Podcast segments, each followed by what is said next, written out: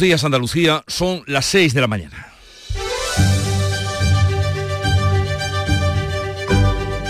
Despierta tu mente, descubre la realidad. En Canal Sur Radio, La mañana de Andalucía con Jesús Vigorra.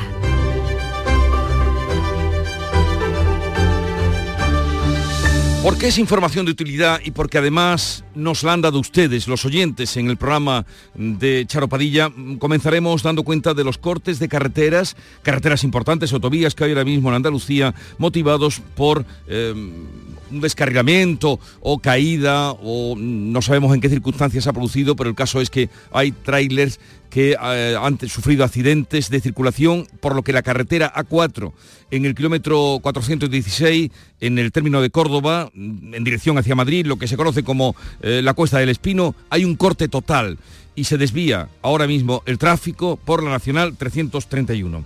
En la carretera A4, a la altura del poblado de San Julián en Jaén, desde el kilómetro 342 al kilómetro 341, en eh, la dirección que va también hacia Marmolejo, está eh, cerrado el carril derecho. En la carretera A92, a la altura de la Cuesta Blanca, lo que se entiende como la cuesta de Río Frío, desde el kilómetro 184 al kilómetro 182, sentido hacia Sevilla, el carril izquierdo está cortado. Y en la carretera A7, autovía también, a la altura de Balanegra, ya en Almería, desde el kilómetro 832 al 800, eh, en ese kilómetro justamente, hay también corte de carretera y desviado o cerrado el carril izquierdo. Estos son los apuntes que gracias a nuestros oyentes, contrastados además con la Dirección General de Tráfico, están ahora mismo obstaculizando la circulación en las carreteras de Andalucía. Buenos días, referente a lo del accidente que ha pasado en, la bajada de Refrío en la A92, el accidente se produjo sobre las 3.20 de la mañana, porque cuando yo pasé todavía no estaba ni comunicado, estaba todos los restos en la calzada y he llamado al 112 y me, me decían todavía que no costaba, que nadie había avisado. Pero claro, yo bajaba con otro trailer para abajo, eso está después de unas curvas y no podía pararme, porque si me paro ahí es más peligroso que otra cosa. Son nuestros propios oyentes los que nos ayudan a tenerles a ustedes al tanto de lo que ocurre en las carreteras de Andalucía. Y vamos ahora con las noticias. Les contamos que la familia del soldado Carlos León, fallecido en unas maniobras en Cerro Muriano junto a un cabo que trató de auxiliarle en esa fatídica madrugada del día 22, ampliará su denuncia a toda la cadena de mando por homicidio doloso, un delito que no contempla la justicia militar, por lo que también recurrirá la decisión del juzgado civil de Córdoba de inhibirse y trasladar la causa a un juzgado militar de Sevilla. La familia esperará a la declaración del capitán para solicitar su ingreso en prisión provisional y señala la responsabilidad civil del Ministerio de Defensa. El abogado de Carlos León sostiene que las maniobras incumplieron medidas elementales de seguridad al no contar con una línea de vida o con la presencia de ambulancia o sanitarios durante las pruebas. Y este miércoles llega con el acuerdo de PSOE y PP y todos los partidos, salvo Vox, para aprobar por vía de express la reforma de la Constitución que eliminará el término disminuido del texto. Pero este consenso no oculta la agitación que tiene la política nacional.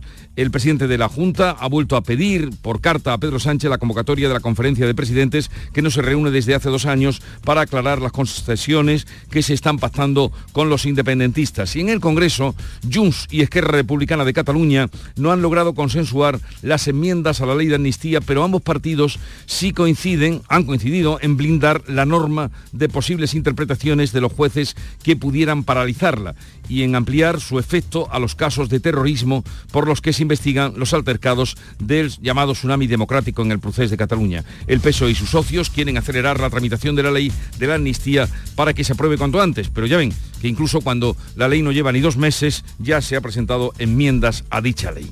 Eh, de estos y otros asuntos. Enseguida les vamos a ampliar la información, pero antes con Manuel Pérez Alcázar. Manolo, buenos días. Buenos días, Jesús Vigorra. Vamos a conocer la información del tiempo que posiblemente haya sido la causa de estos accidentes con los que comenzábamos la mañana. Sí, pues a pesar de esas incidencias, la lluvia es bien recibida. Seis provincias están con aviso por lluvia, tormenta, viento u oleaje. A esta hora tienen aviso amarillo por uno o varios de estos fenómenos. Almería, Cádiz, Huelva, Jaén y Sevilla. A partir de las 10 de la mañana se va a sumar Granada por viento. Sigue lloviendo de forma generalizada. Las temperaturas mínimas se mantienen sin cambios y las máximas irán en descenso. y estarán entre los 17 grados de Granada y Jaén y los 21 de Sevilla. Como les adelantábamos, la familia del soldado sevillano fallecido en unas maniobras en Cerro Muriano, falleció también el cabo que intentó auxiliarle, amplía su denuncia a cuatro mandos del ejército por homicidio doloso y recurre para que el caso no pase a la justicia militar. Fuentes del ejército desmienten la versión que da el abogado del soldado fallecido. El abogado Luis Romero asegura que los mandos conocían los riesgos de los ejercicios y se opone a que el caso sea instruido por la justicia militar. Además, ha avanzado que esperará a la declaración judicial del capitán al mando del ejercicio para solicitar su ingreso en prisión provisional. Habla de homicidio, de homicidio doloso.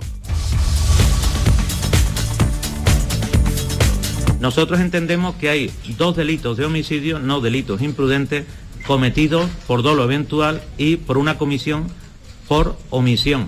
¿Por qué? Porque el capitán y sus, eh, en este caso, mandos, pues tenían la posición de garantes. El letrado Carlos León afirma que no había medidas de seguridad como la ausencia de línea de vida y que el capitán les pidió que soltaran la cuerda y que nadaran. Fuentes militares justifican que el capitán que mandaba la compañía sacó del agua antes del, accidente a dos soldados novatos que no sabían hacer el ejercicio. Según ABC, pidió a los superiores la presencia de hasta 17 instructores en lugar de 10. Las mismas fuentes aseguran que se instaló una cuerda de guía de seguridad que se tensó de forma correcta y que el soldado se abrazó al cabo Jiménez, lo que habría provocado el ahogamiento de ambos. La falta de agua eh, tiene a Andalucía en una situación crítica. El presidente de la Junta convoca mañana la tercera reunión del Comité de Expertos de la Sequía frente a la situación de la escasez de reservas que tiene Andalucía. El embalse de la Viñuela en Málaga y Meninar en Almería están por debajo del 8% de su capacidad. El de Zara del Gastor en Cádiz eh, al 4%. La peor situación se da en las cuencas mediterráneas que están de media al 19%. El portavoz del Ejecutivo andaluz, Ramón Fernández Pacheco, solicita la participación de todas las administraciones. Se trata de la tercera reunión de este órgano multidisciplinar y que ofrece sin duda garantía, pues convocamos a los mejores para programar acciones y acertar en aquellas inversiones que la Junta tiene que acometer, en las decisiones que garanticen el suministro a todos los sectores de nuestra tierra. La lluvia de este martes no ha sido abundante, pero sí generalizada. Destacan los 33 litros caídos en Aracena, Huelva, 32 en el Castillo de las Guardas, en Sevilla. Juanma Moreno vuelve a pedir por carta a Pedro Sánchez la convocatoria de la conferencia de presidentes. No se reúne desde hace dos años para aclarar las concesiones que se están pactando con los independentistas. Moreno expresa su preocupación por los pactos que asegura afectan gravemente a la seguridad jurídica y la igualdad entre españoles. El presidente recuerda que ya solicitó por carta eh, al presidente esta conferencia de presidentes y que luego lo han hecho hasta 11 presidentes autonómicos, lo que según el reglamento obliga a Sánchez a convocar la cumbre. Estoy convencido que si mañana el señor Puigdemont quisiera que la conferencia de presidentes se convocara, se convocaría en 48 horas. Por tanto, creo que un presidente tiene la obligación de cumplir y hacer cumplir las normas y hay unas normas y un reglamento de la conferencia de presidentes que debe ser ejercida y por tanto debe de convocar la conferencia de presidentes lo antes posible. El Pleno del Congreso da luz verde a la eliminación del término disminuidos de la Constitución que se tramita por vía de urgencia con el respaldo de todos los partidos, salvo Vox. Mañana se votará en el Congreso. La palabra disminuido será sustituida por persona con discapacidad. La reforma refleja el primer acuerdo político en meses entre PSOE y PP y se hace eco de una demanda social de hace años, como explica, lo hacía en la tribuna, el diputado socialista Emilio Sáez. El Estado me denominó como subnormal. Denominación dura, ¿verdad? En los años 80 inválido. En los años 90, minusválido. Paradojas de la vida. Se me llamó minusválido el mismo año que logré ser subcampeón del mundo de atletismo en silla de ruedas en Inglaterra en 1990 pues ahí queda una realidad eh, constatable. Junts y Esquerra Republicana de Cataluña presentan por separado las enmiendas a la ley de amnistía que pretenden blindar su aplicación frente al criterio de los jueces y extender la medida de gracia a los delitos de terrorismo de los altercados protagonizados por el tsunami democrático. Junts y Esquerra han presentado sus enmiendas en solitario pidiendo que no queden exentos de la amnistía los delitos catalogados de terrorismo. Junts quiere además evitar posibles retrasos en la aplicación de esta ley y ha registrado enmiendas para que la presentación de recursos de inconstitucionalidad o cuestiones prejudiciales no paralice la amnistía. Esquerra sí que ha pactado con PSOE, Bildu, Benega o Sumar. El PP ha presentado enmiendas para que se elimine todo el articulado y denuncia que las enmiendas del resto de grupos llegaron fuera de plazo. El expresidente Felipe González ha dicho que la, que la eh, amnistía requiere una consulta a todos los españoles. PSOE y Junts vuelven a reunirse hoy en el Congreso para aclarar las discrepancias sobre la cesión de competencias en lo tocante a inmigración a Cataluña. Ambas partes han discrepado sobre el contenido de la cesión de estas competencias. Junts insiste en la cesión integral, mientras que el Gobierno asegura que la materia de la protección de fronteras y la expulsión de inmigrantes es de la Administración Central. El portavoz socialista Pachi López justificaba que la negociación se hizo, dice, a la ligera. Estaba redactado de, aquella manera, ¿no? Y por eso existen estas interpretaciones que tenemos unos y otros. El gobierno desclasifica documentos sobre el supuesto espionaje al móvil del presidente catalán Per Aragonés. El Ejecutivo se abre a que Mariano Rajoy rinda cuentas en el Congreso. Se trata de la denominada Operación Cataluña por la que los mandos policiales y del CNI espiaron a los líderes independentistas durante el gobierno de Rajoy. La portavoz del Ejecutivo, Pilar Alegría, apunta al propio Rajoy para que rinda cuentas en la Cámara. Los hechos que se están conociendo son de enorme gravedad y hay que estudiar toda la documentación y llegar hasta el final de dicha investigación y aclarar todo lo que estamos conociendo. No hay que descartar la comparecencia de distintos miembros de la anterior administración del Partido Popular, el Consejo de Ministros ha aprobado este martes la desclasificación de tres autos en los que el juez de control del Centro Nacional de Inteligencia autorizó escuchas al móvil de Per Aragonés con el software Pegasus. Pedro Sánchez se va a reunir hoy en el foro de Davos con directivos de grandes multinacionales tecnológicas y dirigentes políticos para abordar el conflicto en Oriente Próximo. Moncloa ha organizado un encuentro con empresarios españoles para analizar la situación del país.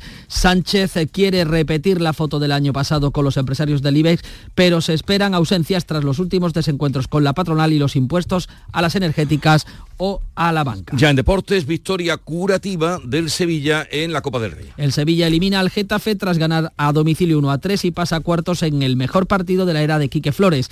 Isaac Romero, en la noche de su consagración, marcó dos goles. El Betis ha presentado al primer y único refuerzo de momento, el norteamericano con pasaporte italiano, Johnny Cardoso. Pues enseguida desarrollamos estas noticias que a la hora de abrir la mañana de Andalucía les hemos adelantado. Vamos a ver ahora cómo cuentan la los periódicos que ya ha leído, repasado y resumido para ustedes. Paco Ramón, buenos días Paco. Y que se pueden resumir, muy buenos días Jesús, en un asunto, las enmiendas a la ley de amnistía. Junts presenta enmiendas para una amnistía todavía mayor, es lo que titula ABC, que se desmarca del PSOE, dice el partido de Puigdemont y sus socios, y exige eliminar los delitos de terrorismo vinculados al proceso. En el país leemos que el PSOE, por el contrario, mantiene que la ley de amnistía no beneficia a condenados por terrorismo. Rechaza así las enmiendas de Junts y Esquerra para eliminar la mención a este delito y blindar los eh, acusados del proceso. Veremos a ver al final quién se lleva el gato al agua. En el mundo, el PSOE da blindaje total a Puigdemont para impedir al Supremo detenerlo. Acepta enmendar la amnistía para que el prófugo pueda volver en cuanto se apruebe. En la vanguardia eh, hace esta interpretación de las enmiendas. La división entre Esquerra y Junts complica la tramitación de la amnistía. La fuerza soberanista tratan de blindar con enmiendas presentadas por separado a los acusados de terrorismo. Y cerramos en la razón. Junts y Esquerra quieren forzar al PSOE a amnistiar el terrorismo. Pues así viene la actualidad, según refleja la prensa del día. Vamos a ver qué cuenta la prensa internacional, de la que ahora nos da cuenta Beatriz Almeda. Bea, buenos días. Muy buenos días. Un poquito de... Un momentito, Bea, que te quiero oír mejor y los oyentes también. Buenos días. Muy buenos días.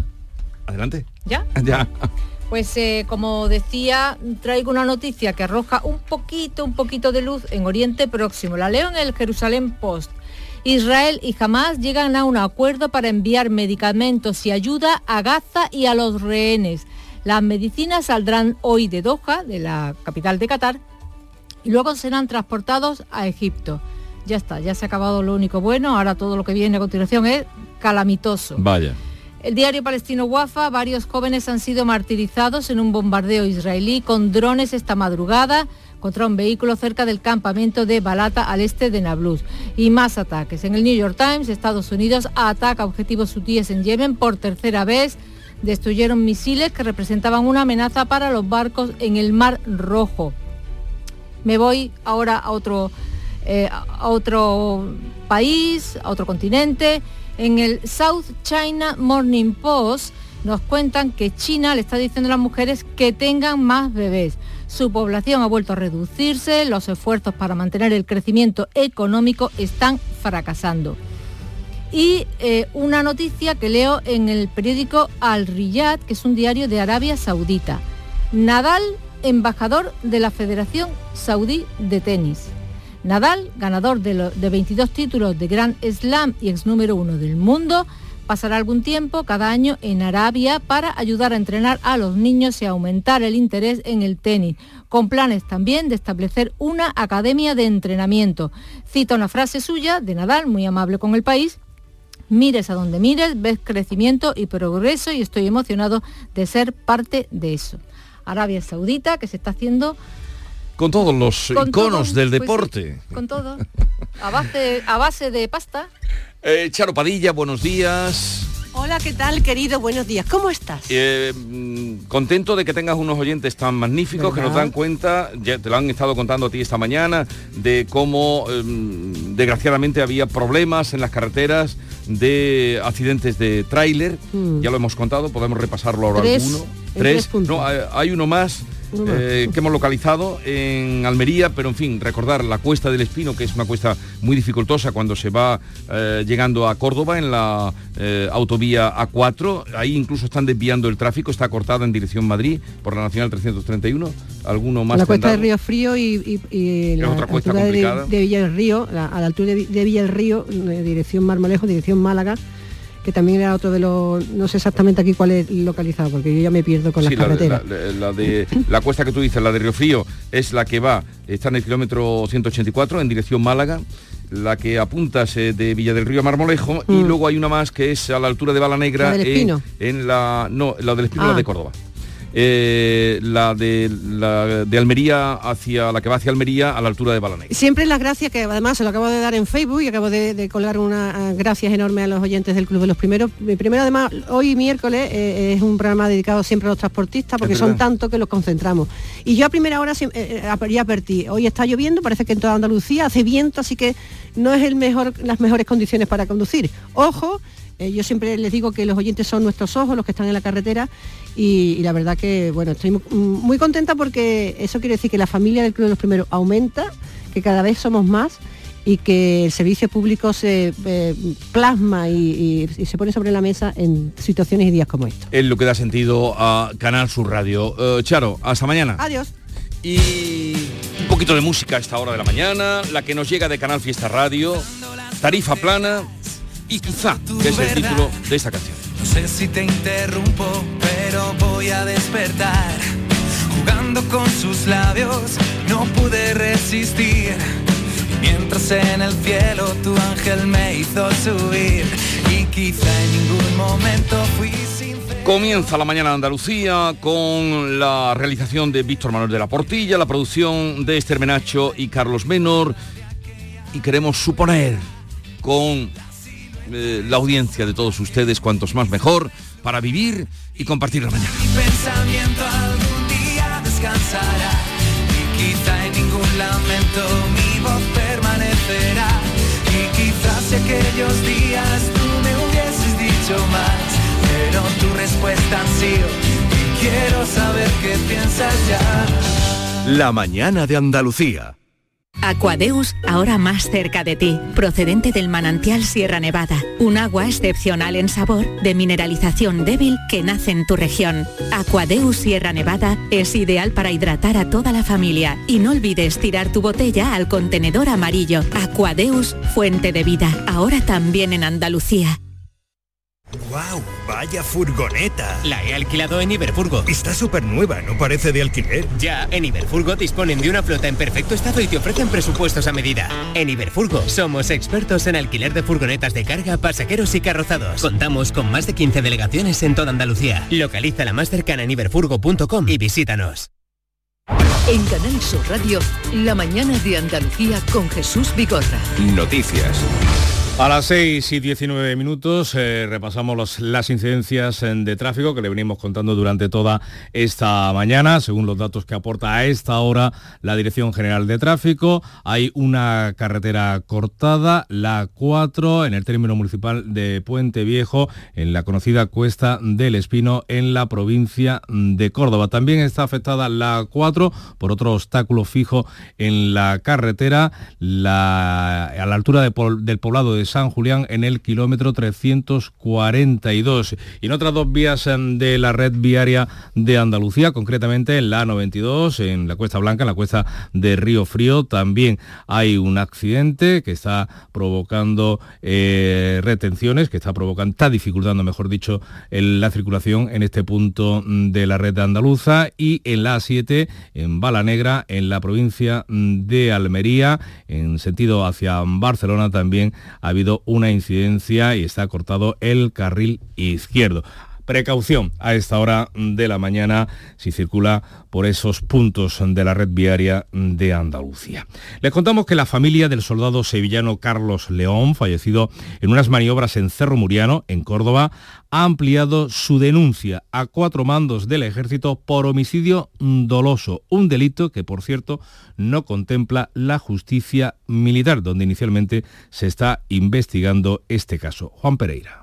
El abogado Luis Romero asegura que los mandos conocían los riesgos de los ejercicios y se opone a que el caso sea instruido por la justicia militar. Además, ha avanzado que esperará la declaración judicial del capitán al mando del ejercicio para solicitar como medida cautelar su ingreso en prisión provisional.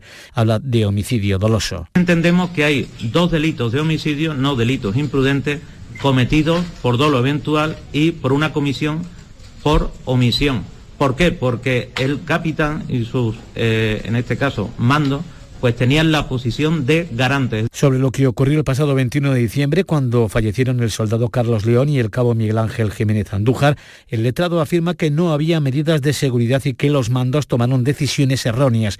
Llama también la atención el hecho de que no contaban con una línea de vida. Esto es una sujeción de acero para agarrarse a ella. Lo explica así el abogado Luis Romero. Porque aquí lo que había era una cuerda de las que se compra ¿no? en Decathlon para eh, unida en un árbol, en un extremo, y a otro árbol, en otro extremo, y un mosquetón. No había nada más. Todos los soldados presentes en las maniobras han declarado a la Guardia Civil que tenían tanto frío que no podían ni mover la mandíbula para pedir ayuda. De otra parte, fuentes militares justifican que el capitán que mandaba esa compañía sacó del agua antes del accidente a dos soldados novatos que no sabían cómo realizar el ejercicio. ¿Qué más datos tenemos? Beatriz Rodríguez, muy buenos días. Buenos días. Pues para garantizar mejor la seguridad pidió a sus superiores que hubiera 17 instructores, dos tenientes, cinco sargentos, cinco cabos y otros tantos soldados experimentados en lugar de los 10 previstos. Según publica ABC, la propuesta fue aprobada tal como consta en una circular y ese fue el número de vigilantes que hubo. Frente a las acusaciones de que no había línea de vida, sino una cuerda poco tensa los medios militares precisan que una unidad de apoyo instaló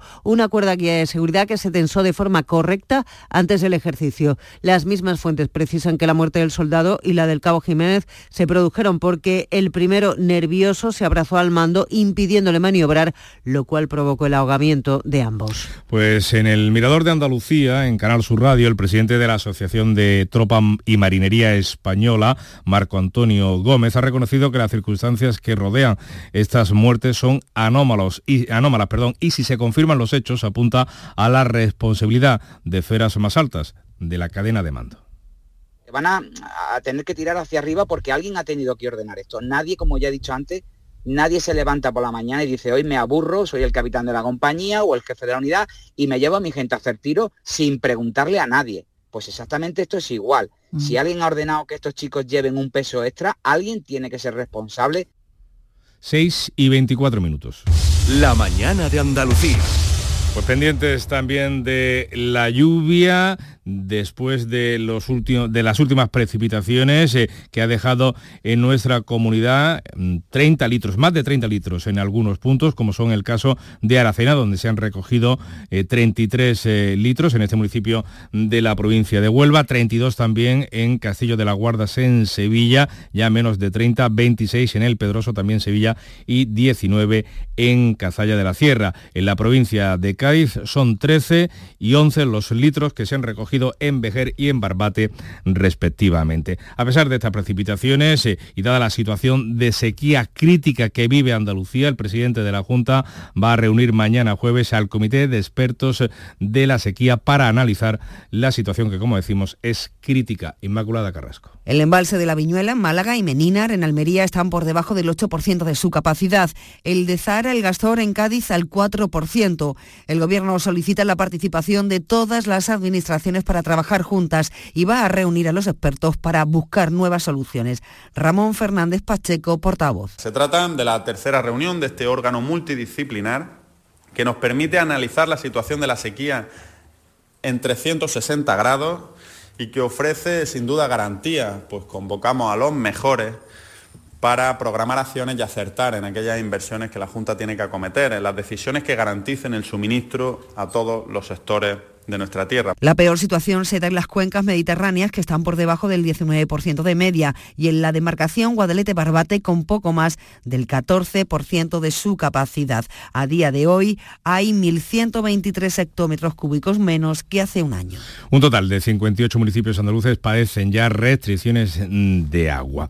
También les contamos que el presidente de la Junta va a pedir, ha vuelto a pedir por carta a Pedro Sánchez la convocatoria de la conferencia de presidentes cuanto antes para aclarar las concesiones que se están realizando a los independentistas. En su carta, Juanma Moreno expresa su preocupación por los actos de investidura que asegura afectan gravemente a la seguridad jurídica y a la igualdad entre españoles y muestra su inquietud por futuros acuerdos con los independentistas que pretenden revertir la Constitución, romper la integridad territorial y la solidaridad entre territorios. El presidente recuerda que ya solicitó por carta la Comisión de Presidentes hace dos meses y también lo han hecho 11 presidentes autonómicos más eh, las eh, ciudades autónomas, eh, además, lo cual obliga a Sánchez a convocar la cumbre según el reglamento. Estoy convencido que si mañana el señor Puigdemont quisiera que la conferencia de presidentes se convocara, se convocaría en 48 horas. Por tanto, creo que un presidente tiene la obligación de cumplir y hacer cumplir las normas y hay unas normas y un reglamento de la conferencia de presidentes que debe ser ejercida y por tanto debe de convocar la conferencia de presidentes lo antes posible. Pese a que la conferencia de presidentes debe reunirse dos veces al año, no se hace así desde el 13 de marzo del año 2022. Es decir, hace ya casi dos años que no se reúne ese órgano de gobierno, de coordinación entre Moncloa y las comunidades autónomas. Y a esta hora de la mañana, 6 y 27, damos paso al deporte. Antes esto. La mañana de Andalucía. Hay gente para todo y el programa del Yuyu es de buena gente, divertida y alegre, que le pone humor al día a día. Sí, porque nos gusta mirar el lado bueno de la vida, por muy surrealista que pueda ser, y dibujarte una sonrisa. No es fácil, créeme, pero no tiene precio. El programa del Yuyu, gente genuinamente original. De lunes a viernes a las 3 de la tarde. Contigo somos más Canal Sur Radio. Contigo somos más Andalucía.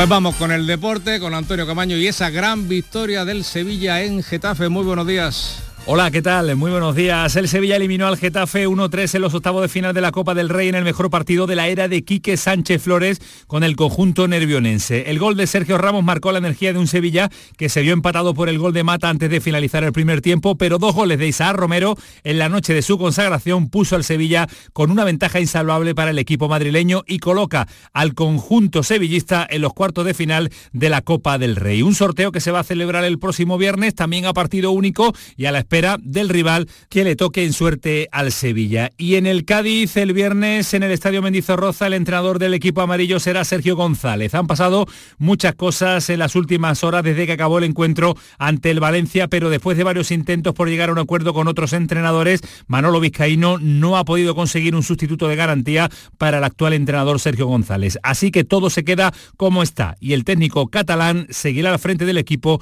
y se sentará en el banquillo en el encuentro que abre la jornada de liga el próximo viernes ante el Alavés. Y el Betis ha presentado al primer y de momento único refuerzo en esta ventana de fichajes, el norteamericano con pasaporte italiano Johnny Cardoso. Y ojo a la noticia que saltó anoche, porque el mexicano guardado puede salir de inmediato de la disciplina verde y blanca con destino a su país, con destino a la Liga Mexicana. Y en waterpolo, una grata noticia porque la selección española se proclamó anoche campeona de Europa con un sevillano en esa esta plantilla. Miguel de Toro, que pasó por los micrófonos del pelotazo en Canal Sur Radio para expresar su felicidad tras la medalla de oro europeo y vencer a Croacia en su país. Somos una familia, eh, lo hemos hablado muchas veces y la clave de este equipo pues es que, que llevamos muchos años juntos, que nos conocemos todos muy bien, cada vez que jugamos partidos importantes, que vaya como vaya el resultado, pues este equipo tiene alma y,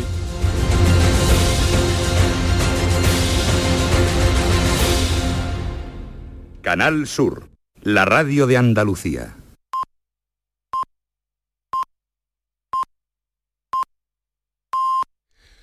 Andalucía despierta. Son las seis y media de la mañana. La mañana de Andalucía con Jesús Vigorra. Y a esta hora vamos a darles cuenta en titulares de las noticias más destacadas que les estamos contando esta mañana. Lo hacemos con Bea Rodríguez. La familia del soldado sevillano fallecido en Cerro Muriano amplía su denuncia a la cadena de mando. El abogado asegura que conocían los riesgos de los ejercicios y se opone a que el caso sea instruido por la justicia militar. Aprecia homicidio doloso en la actuación de al menos cuatro mandos y considera responsable final al Ministerio de Defensa. Juanma Moreno envía una segunda carta a Pedro Sánchez para que convoque la conferencia de presidentes. El Ejecutivo andaluz pide explicaciones por los pactos con los independentistas y expresa su preocupación por las consecuencias para la igualdad de los españoles. La última vez que Sánchez se reunió con los presidentes autonómicos fue en marzo de 2022. El Congreso da luz verde a la tramitación de la tercera reforma constitucional. Vox se abstiene y se desmarca del acuerdo entre PSOE y PP que evitarán que salgan adelante otras modificaciones en la Carta Magna. El Pleno votará mañana a favor del cambio de la palabra disminuidos por personas con discapacidad. Junts exige ahora eliminar los delitos de terrorismo en sus enmiendas a la ley de amnistía. El partido de Puigdemont presenta en solitario una docena de modificaciones. Esquerra también reclama que la amnistía afecte a todos los delitos de terrorismo que la justicia atribuye al independentismo. El PSOE y Junts reúnen hoy en el Congreso, se reúnen allí para aclarar el pacto sobre inmigración. Las lluvias de las últimas horas dejan más de 30 litros en algunos puntos de Andalucía. El presidente de la Junta reunirá mañana jueves al Comité de Expertos de la Sequía. El gobierno andaluz pide la participación de todas las administraciones para buscar soluciones a una situación crítica. Y también tras las lluvias pueden estar los accidentes múltiples esta mañana, que han sido tres. Nuestros oyentes nos lo han estado contando y está confirmado con la Dirección General de Tráfico. Ojo a la Cuesta del Espino en la llegada a Córdoba en dirección a Madrid está cortada eh, ambos carriles y se desvía la circulación por la Nacional 331. También en la cuesta de Río Frío en dirección de Granada a Málaga está cortado un carril y otro accidente eh, lo tenemos a la altura de Villa del Río en la A4. Los oyentes de Canal Sur Radio nos han comunicado estas incidencias a primera hora de la mañana. Vamos ahora con el tiempo para hoy. Pues seis provincias están hoy con avisos por lluvias, tormentas, viento u oleaje. A esta hora tienen avisos amarillos por uno o varios de estos cuatro fenómenos. Almería, Cádiz, Huelva, Jaén y Sevilla. A partir de las 10 de la mañana se sumará Granada por viento. Sigue lloviendo de forma generalizada, las temperaturas mínimas se mantienen sin cambios y las máximas irán en descenso, hoy entre los 17 grados de Granada y Jaén y los 21 de Sevilla. Hoy 17 de enero es San Antonio Abad, también festejado como San Antón, uno de los precursores de la vida monacal. Empezó desde muy chiquito, 18, 19 años, nació al sur de Egipto, y eh, fue de los eh, primeros en alentar eh, a los monjes a desprenderse de todo, a entregarlo a los pobres y su figura fue muy icónica en obras de grandes pintores como Miguel Ángel, Tintoretto, El Bosco, Cézanne o Dalí y muchos más. Hemos dicho aquí los... Mm, la sí, pero hoy, hoy es día de cuchara. Hoy es día de olla de San Antón. En de San Antón, en Granada.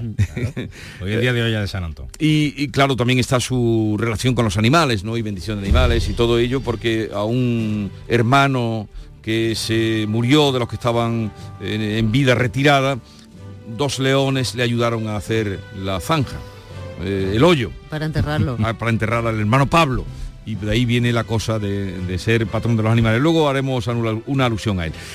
Tal día como hoy, 17 de enero de 1966, dos aviones de Estados Unidos colisionaron sobre la provincia de Almería, esto también lo recuerda todo el mundo, cayeron cuatro bombas atómicas, tres en las cercanías de Palomares y otra en las proximidades de Almería Capital. Se tardó tres meses en encontrarlas y todavía colea mm, la petición de que se... eh, y el baño más famoso de la historia. De, de Fraga.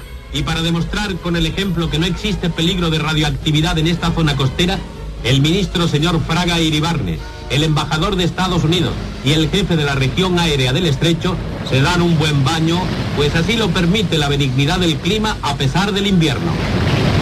Pero el baño no fue tal día como hoy, lo hicieron luego en marzo, un poquito después. Y además le, le, ganó la partida al embajador de Estados Unidos, se bañó antes de que el embajador de Estados Unidos, que llegó corriendo para hacerse la foto.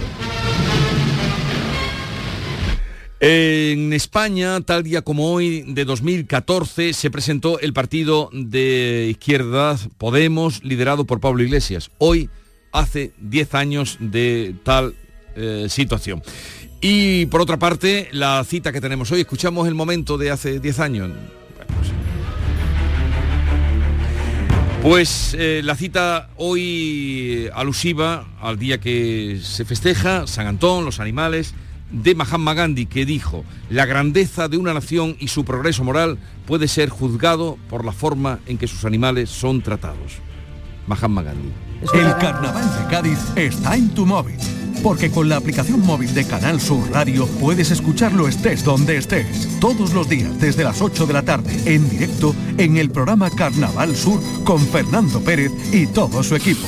Además, en nuestra aplicación móvil también tienes todos nuestros podcasts y en ellos encontrarás el ritmo del tangay, el seguimiento diario a la actualidad del Carnaval de Cádiz con Manuel Casal. Y por supuesto, en nuestra aplicación móvil tienes los programas que más te gustan y las emisiones en directo de todos nuestros canales.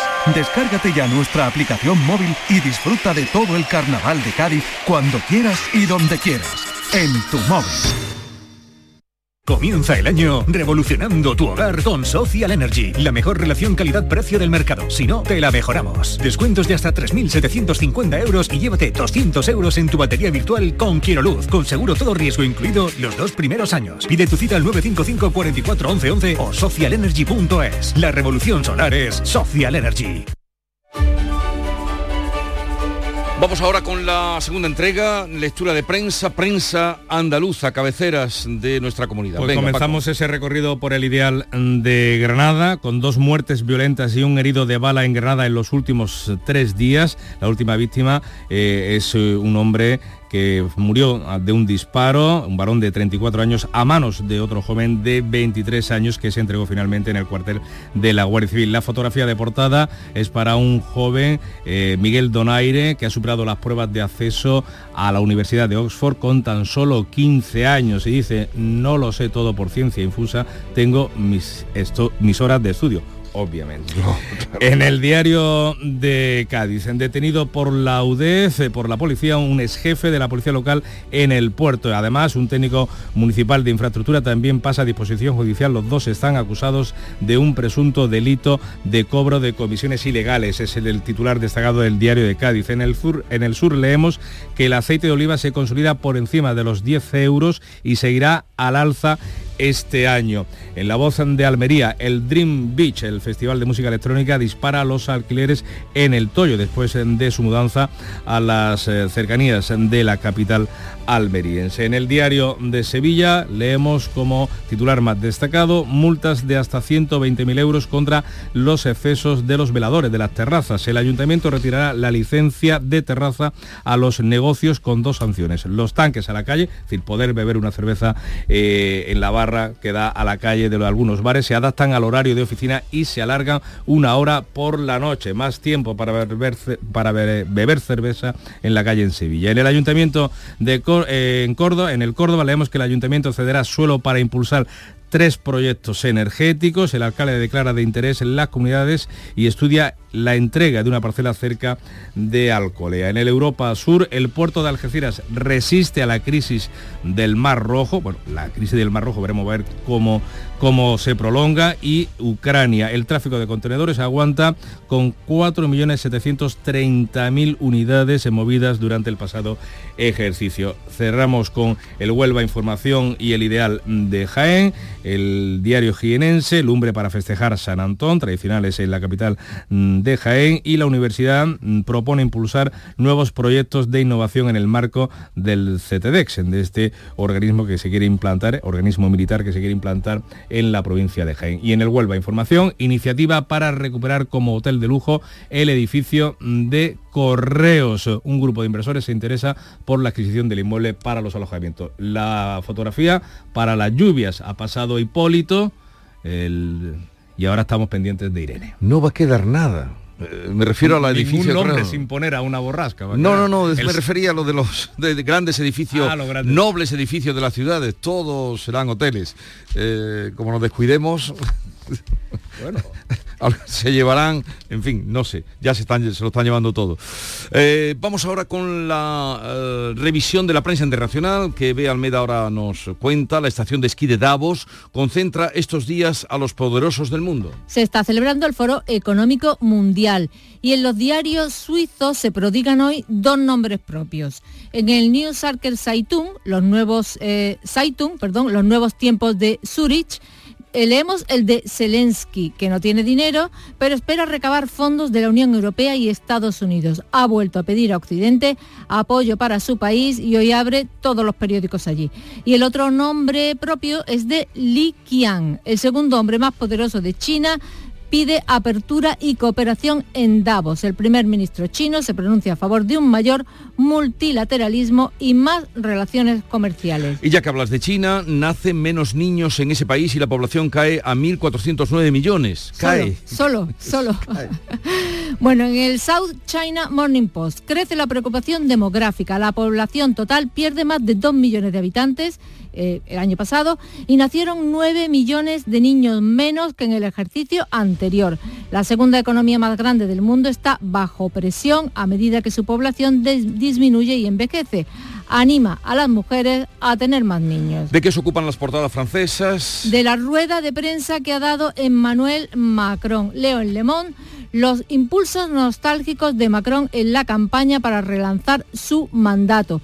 Expone su visión para contrarrestar a la extrema derecha, más autoridad del Estado en las escuelas y en las calles y una bajada de impuestos de 2.000 millones de euros y fomentar el empleo. Los diarios estadounidenses siguen hablando de la victoria de Donald Trump en Iowa. En Washington Post, Trump, disfrutando del brillo de Iowa, emprende la campaña electoral y el tribunal, un día después de la victoria más importante de la historia en las asambleas electorales, Trump visita un tribunal donde se descubrió que había cometido una agresión sexual. Nos hablabas antes del fichaje de Rafa Nadal por Arabia Saudí.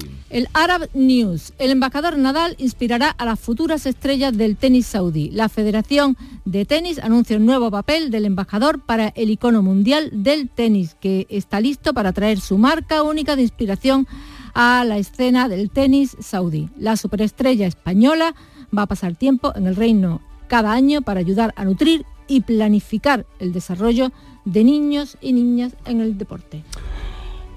El dinero. El, poder. Eh, ya hay una película, ¿no? El poder era el color del dinero. El color del dinero. Eh, hasta mañana, Bea. Sigue la información ahora con Paco Ramón en Canal Sur Radio. La mañana de Andalucía con Jesús Vigorra.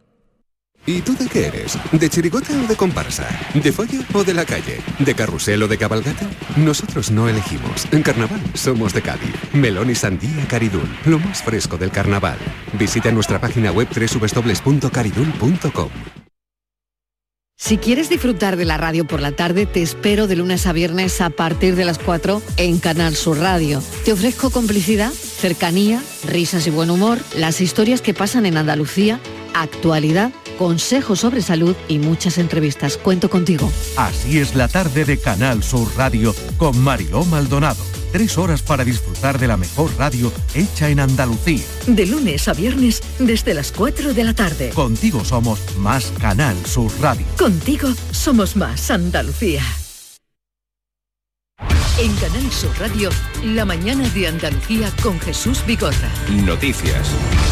La actualidad nacional pasa hoy por las enmiendas a, la ley de amnistía. Junts y Esquerra Republicana han presentado sus propias iniciativas en solitario pidiendo que no queden exentos de esa mm, de esa ley, de la ley de amnistía, los delitos catalogados como terrorismo. Los republicanos sí han pactado con los socialistas, con Bildu, Bénega y Sumar algunas mejores técnicas en ese texto legal. El Partido Popular, por su parte, denuncia que todas las enmiendas de este grupo de partidos se presentan o se han presentado fuera de plazo, por lo que no deberían ser aceptadas. Isabel García. Junts quiere evitar posibles retrasos en la aplicación de la amnistía y para ello ha registrado enmiendas para que la presentación de recursos de inconstitucionalidad o cuestiones prejudiciales a la justicia europea no impidan levantar medidas cautelares u órdenes de detención y prisión, aunque el proceso quede en suspenso. Además, piden otra enmienda que la ley incluya los casos de terrorismo que quedaban fuera en la proposición de ley que presentó el PSOE, quiere sortear los procedimientos en los que, según ellos, se persigue arbitrariamente a independentistas catalanes, como en el caso Tsunami Democratic, que se sigue en la Audiencia Nacional. Las enmiendas en solitario de Esquerra van en el mismo sentido. Las pactadas con el resto de partidos de la coalición de investidura persiguen mejoras de técnica jurídica, mientras que el PP ha presentado enmiendas para que se elimine todo el articulado de la ley.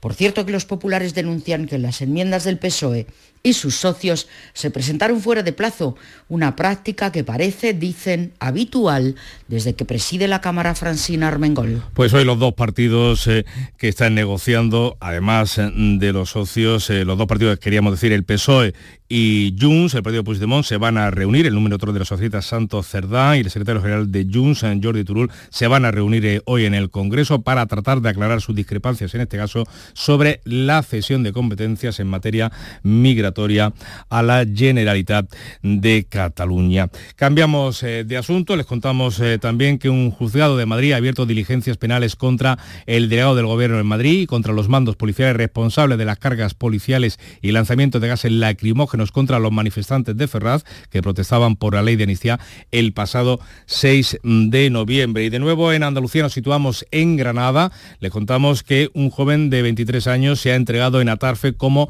autor confeso de matar a otro de 34 que se encuentra en los calabozos de la Comandancia de Granada a la espera de pasar a disposición judicial. Este miércoles también se podría practicar la autopsia a la víctima. Fuentes de la investigación han confirmado a Canal Sur que ambos, eh, que ambos eh, eh, implicados en este homicidio se conocían, informa Jorge Muñoz. La investigación continúa abierta y los agentes tienen una pistola que el detenido entregó cuando se personó en el cuartel de Atarfe y se confesó autor de los disparos. Los hechos ocurrieron en el barrio del Barranco, donde ya se han producido otros episodios violentos en el pasado. Ambos eran de allí y se conocían. La Policía Judicial estuvo ayer tarde realizando diligencias en la zona. Yolanda Fernández es su alcaldesa. Ahora mismo sí, está la zona cordona porque está la, está la Guardia Civil analizando el sitio. El de Atarfe es el segundo homicidio ocurrido en la provincia de Granada en 48 horas después de que un hombre muriera apuñalado en la calle Juan Sánchez Cotán de la capital el domingo y otro fuera herido de bala en camino de ronda el mismo día. El cantador Miguel Poveda vuelve a la Bienal de Flamenco de Sevilla. Es la principal novedad del avance de la programación que se ha hecho eh, durante la presentación del, del cartel de la edición de este año, que es obra del artista Miquel Barceló, que no ha estado presente en el acto. Y le hablamos ahora de Canal Sur Televisión, que ha recogido tres galardones de la Academia de las Ciencias y las Artes de Televisión en la 25 edición de los premios Iris. Enredados ha obtenido dos galardones. La directora junta de Canal Sur Radio y Televisión, Isabel Cabrera, ha recogido el premio y ha agradecido el galardón subrayando que la televisión tiene que estar donde están los jóvenes. Y ahí está Canal Sur. La televisión tiene que ir donde están los jóvenes y la televisión para los jóvenes es un medio más. Si los jóvenes están en las redes, pues no seamos el medio principal. Una excusa, gracias a que muchos jóvenes han sintonizado Canal Sur, esos padres también jóvenes tienen Canal Sur sintonizado. El carnaval de Cádiz está en tu móvil porque con la aplicación móvil de Canal Sur Radio puedes escucharlo estés donde estés, todos los días desde las 8 de la tarde, en directo en el programa Carnaval Sur con Fernando Pérez y todo su equipo. Además, en nuestra aplicación móvil también tienes todos nuestros podcasts y en ellos encontrarás el ritmo del tangay, el seguimiento diario a la actualidad del Carnaval de Cádiz con Manuel Casal. Y por supuesto, en nuestra aplicación móvil tienes los programas que más te gustan y las emisiones en directo de todos nuestros canales. Descárgate ya nuestra aplicación móvil y disfruta de todo el carnaval de Cádiz cuando quieras y donde quieras. En tu móvil. Pues vamos rápidamente a conocer lo que pasó anoche en el Falla. Fernando Pérez, muy buenos días. Muy buenos días. Una función, la octava, que terminaba aproximadamente a las 12 menos cuartos de la noche. Es decir, una hora muy decente. Bueno, tuvimos de todo, especialmente agrupaciones foráneas, eh, varias de Sevilla, de Alcalá de Guadaira y también de Córdoba, de Almodóvar del Río, que dejaron un buen sabor de boca. Pero eh, nos vamos a quedar con una de las agrupaciones punteras de las llamadas cabezas de serie, en este caso una fiesta de locos que representaba al coro de los estudiantes y que cantaron así uno de los cuplés que vamos a escuchar ahora. Pero recuerden que hoy volvemos a las 8 de la tarde. Vamos a tener buenas agrupaciones, Coro de San Fernando, la Chirigota de Luis María Rodríguez Rondán, también los eh, de Manolín Santander, en fin, todo lo bueno que se puede escuchar aquí en el concurso. Así que vuelvan con nosotros dentro de un ratito, a las 8 de la tarde. Ahora, el Coro de los Estudiantes. El verano pasado los dos nos fuimos al camino de Santiago. Y cada cinco metros te separaba para tomar un trago. Pues hacemos parada ahora para la información local, 7 menos 10. En la mañana de Andalucía de Canal Sur Radio, las noticias de Sevilla con Antonio Catoni. Buenos días, Sevilla. Los cinco detenidos por el apuñalamiento de un turista argentino el pasado lunes cerca de la discoteca Antique, en la Cartuja, en la capital, continúan en calabozos judiciales a la espera de que esta mañana el juez se pronuncie. Según ha podido saber Canal Sur Radio, la grabación de las cámaras ha permitido documentar cómo sucedieron los hechos e identificar a la autora de las puñaladas. Por otra parte, la familia del soldado del viso Belalcor, Carlos León, fallecido en Cerro Muriano, ha anunciado que extenderá la denuncia a toda la cadena de mando y al Ministerio de Defensa. Y en Chile, el gobierno español ha iniciado los trámites para la inmediata repatriación del cuerpo del piloto sevillano Fernando Solans, fallecido en el país mientras participaba en tareas de extinción de incendios. El tráfico, atención y precaución por la lluvia. Acaba de abrirse hace unos minutos el carril izquierdo de la A4, de la conocida como, eh, en la conocida como Cuesta del Espino, en Córdoba, que ha permanecido cortada durante horas por el vuelco de un camión. Recuperada ya, por tanto, la comunicación entre nuestra provincia y la de Córdoba por la A4. Y es que ha llovido de forma generalizada sobre la provincia. Han caído 32 litros por metro cuadrado en el Castillo de la Guarda, 26 en el Pedroso, 19 en Cazalla o 15 en Almadén de la Plata. Estamos hasta las 3 de la tarde en aviso amarillo por lluvias. Las precipitaciones pueden ser localmente fuertes y persistentes e ir acompañadas de tormentas y granizo. Atención al viento porque esperamos rachas localmente muy fuertes durante las horas centrales del día y las temperaturas mínimas suben. Las máximas previstas 18 grados en Morón de la Frontera, 20 en Écija y Lebrija, 21 en la capital donde ahora tenemos 15. Enseguida desarrollamos estos y otros asuntos. Realiza Pedro Luis Moreno. Atención amantes del arte. Ante la gran demanda de visitantes, la exposición inmersiva Van Gogh Grandes Éxitos amplía su estancia en Sevilla. Disfruta esta experiencia única hasta el 14 de abril en el Pabellón de la Navegación. Compra tu entrada en van-gogh.es.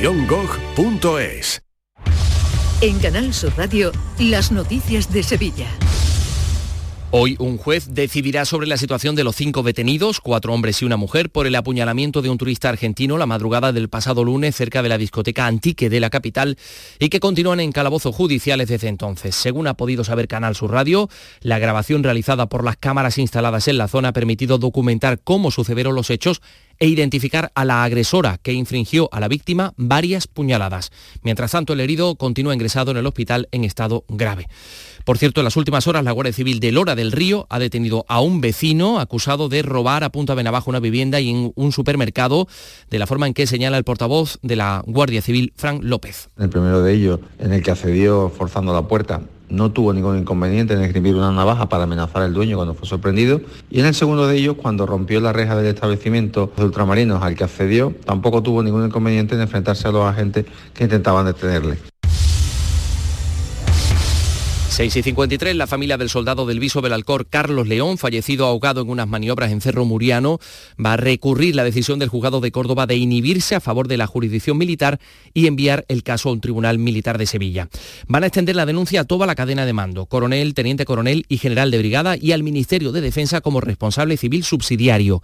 Según el letrado de la familia, no existían las mínimas medidas de seguridad y ni siquiera había una cuerda de vida, informa Beatriz Galeano. Las maniobras se desarrollaron en un lago en el que debía haber una cuerda de acero para que los soldados se sujetaran en caso de peligro. Sin embargo, lo que había era una cuerda normal agarrada a un árbol en el exterior que no fue capaz de soportar el peso de los soldados cuando comenzaron a agarrarse a ella. Por eso el abogado de la familia dice que todo fue un descontrol. Todo era un descontrol. Eh, el capitán lo que decía es, sargento, eh, teniente, que se la ahoga uno, que se la ahogan dos pero el capitán no se metía en el agua a salvarlo y a tirarse a por ellos. Estaba amaneciendo y hacía frío, tanto que los soldados sufrieron hipotermia. Muchos de ellos han asegurado a la Guardia Civil que no podían siquiera mover la mandíbula para pedir ayuda. La familia va a denunciar a cuatro cargos militares y está esperando la declaración del sargento encargado de las maniobras para decidir si piden medidas cautelares. Les contamos también que las autoridades consulares españolas están tramitando la inmediata repatriación del cuerpo del piloto sevillano Fernando Solán fallecido en Chile mientras participaba en las tareas de extinción de incendios. Pedro Sánchez, el presidente del gobierno, ha dado el pésame a la familia en un mensaje en sus redes sociales y el gobierno chileno lo ha hecho a través de su ministro de Agricultura, Esteban Valenzuela. Quisiéramos expresar nuestra más profunda pena por la muerte del piloto español Fernando Solans, quien desde su empresa hace servicios que contrata a CONAF, estaba combatiendo un incendio junto al aeródromo Panguilemu, allí en la región del Maule, y entregó su vida. El piloto residente en Sevilla perdía el control del aparato al tocar unos cables del tendido eléctrico mientras volaba a baja altura caía en una autopista y colisionaba con dos vehículos. Cuatro personas han resultado heridas de diversa consideración por ello. Solán estaba casado y tenía dos hijos. Su padre, también piloto, fallecía en un accidente aéreo. 6 y 55. Cinco océanos, lo mejor en congelados en Sevilla. Hasta el 30 de enero, pechuga de pollo a 2,95 el kilo y almeja blanca a 2,35 el kilo. Variedad y calidad al mejor precio. Pechuga de pollo a 2,95 el kilo y almeja blanca a 2,35 el kilo. Cinco océanos, lo mejor en congelados. Las noticias de Sevilla. Canal Sur Radio. El Ayuntamiento de Sevilla espera llevar a pleno antes de Semana Santa la nueva ordenanza de veladores que está ahora en fase de audiencia pública. El borrador establece que los bares pueden perder la licencia con, de veladores con dos multas graves y ante incumplimientos reiterados se comunicará a la Fiscalía de Medio Ambiente. Además, las pastelerías y freidurías no podrán tener veladores, pero sí las heladerías. Se mantienen los 25 veladores que hay cruzando calzadas y las 50 plataformas que se instalaron por el COVID. Dice el delegado de urbanismo, Juan de la Rosa, que estas plataformas tienen más beneficios que perjuicios. Los veladores están también más controlados, acotas espacios que yo creo que es importante para todos saber hasta dónde llega uno y dónde llega otro. Que se pueden revisar las plataformas una a una, porque no son muchas, los veladores enfrente de bares porque no son muchos, pero que no son muchas las denuncias que han llegado respecto a esas plataformas y puede ser más el beneficio que el perjuicio. Urbanismo, por otra parte, va a analizar el nuevo trazado perpendicular de la pasarela peatonal entre Altadis y el centro de la capital y va a decidir si lo envía a pleno municipal. Y por otra parte, el presidente de la patronal andaluza, Javier Fernández de Lara, ha pedido en Canal Sur Radio que las, las administraciones se pongan de acuerdo y trabajen conjuntamente por sacar adelante la SE40 y más que pronunciarse por puente o túnel, quiere que se cierre esta carretera de circunvalación cuyas obras comenzaron hace 17 años. Que haya lealtad institucional y que no nos hagamos trampa al solitario. Es un magnífico ejemplo el puente de la S40 del Guadalquivir porque no es más que la crónica de otro incumplimiento anunciado, eh, como tantísimas infraestructuras que, están en el olvido. En otra zona de Sevilla, la iniciativa ciudadana Ronda Urbana Norte reclama al ayuntamiento que incluya en los presupuestos de este año partidas para instalar radares que limiten la velocidad a 50 kilómetros por hora. La noticia de Sevilla en la mañana de Andalucía. En Canal Sur Radio, las noticias de Sevilla con Antonio Catoni. En tribunales, un juzgado de menores de Sevilla ha condenado a un adolescente de 17 años por hackear la cuenta, la cuenta corporativa de Google de una profesora de su instituto.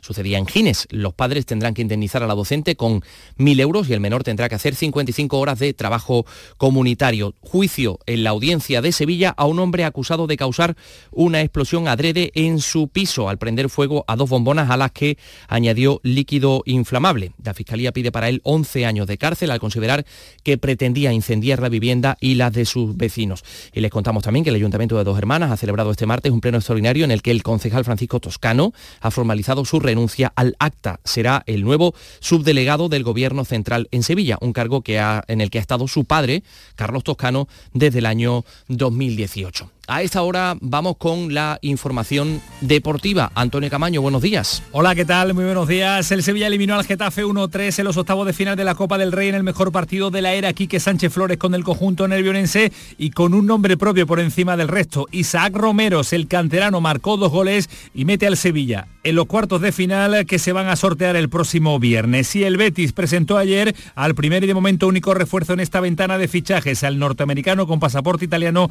Johnny Cardoso. Y ojo, porque Guardado, el capitán mexicano, estaría muy cerca de abandonar la disciplina verde y blanca. Les contamos que Miguel Poveda va a volver a la Bienal de Flamenco 14 años después con un espectáculo en solitario. Se ha presentado el cartel de esta vigésimo tercera eh, edición de la Bienal y esta es, eh, es la voz del almeriense Carmen Larios que se ha impuesto en el certamen de Nuevas Voces Ciudad de Sevilla.